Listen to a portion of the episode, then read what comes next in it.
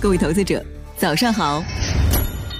欢迎收听长乐全球通早间资讯播客节目《长乐早知道》。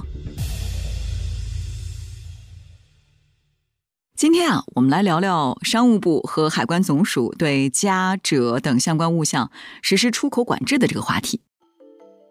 近期呢，这两个部门联合发布了关于对家、者相关物项实施出口管制的公告。公告显示。为维护国家安全和利益，经国务院批准，决定对家者相关物项实施出口管制。那首先我们来看一下，为什么要对这两种金属实施管制？家、锗是两种稀有金属，它们在自然界中的含量是非常低的，开采难度很大，价格昂贵。同时呢，它们也是两种重要的半导体材料，广泛应用在电子、通信、光电、太阳能等领域。其中，镓更是被称为半导体工业新粮食，在五 G 通信、雷达、太空探索等领域有着重要的作用。而锗也是重要的半导体材料之一，它在人工智能、物联网、新能源等领域不可或缺。有业内人士就指出，镓和锗这两种金属矿产，无论是在储量还是在出口方面，中国都是在全球占据领先地位的。来自于美国地质调查局的资料显示。哈萨克斯坦、匈牙利、德国和乌克兰分别在2013年、2015年、2016年和2019年停止了镓的生产，而我们中国呢，在全球镓的产量占比持续提升。截止到2021年，全球镓产量的占比已经超过百分之九十。同时呢，我们中国也是全球最大的锗生产国，占比达到百分之六十八。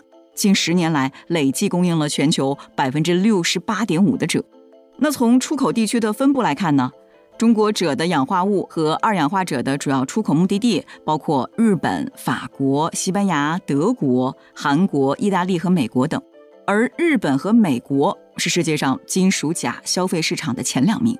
另外，欧盟的消耗量也居高不下，因为这种资源是非常稀缺的，所以这些国家呢就纷纷对自己境内的金属钾进行保护。转而向中国这样的储备大国进口。那么，关于这则新发布的出口管制公告，有业内人士就表示，这意味着我们中国也要对这些物项进行许可证管理了。也就是说，只有获得政府批准的企业才能进行出口。关键的矿产资源，因为涉及到战略性新兴产业发展的关键命脉，在复杂的地缘政治环境下，也成为了大国博弈的新的战场。那事实上，国际上很多稀有的关键金属都是由中国向外供应的，所以这也是维护国家安全和利益的一种做法。其次呢，从全球半导体产业的角度来看，中国开始对加锗相关物项实施出口管制以后，像美国、日本、韩国等国家将会面临着严重的供应短缺和价格上涨的风险，这将直接影响到他们的半导体产品的生产和销售。那这些国家就不得不寻找其他的替代来源了，或者说提高他们的自主生产能力。但是呢，这些都是需要时间、成本和技术上的投入的，不能在短期内解决问题。与此同时，他们也将面临着来自中国半导体企业的更加激烈的竞争压力。因为我们中国的半导体企业，它可以利用自身在镓和锗方面的优势，提高产品质量和性能，降低产品成本和价格。扩大市场份额。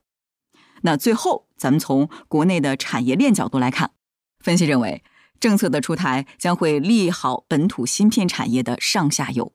那对于产业链的上游来说，政策将促进生产技术的进步。未来呢，镓相关化合物的国产生产占有率将会更高。对于中游芯片制造商来说，未来他们将可以更多的依赖国产制造商的加晶圆，降低生产成本。而对于产业链下游的企业来说，公告的发布将对通讯、国防军工等功率器件和显示器件产业的发展构成利好。想了解更多新鲜资讯，与牛人探讨投资干货，现在就点击节目 show notes 中的链接，进入掌乐全球通 app。以上就是今天掌乐全球通掌乐早知道的全部内容，期待为你带来醒目的一天。我们将持续关注明星公司和全球宏观重要事件，也期待你的订阅。我们明早再见。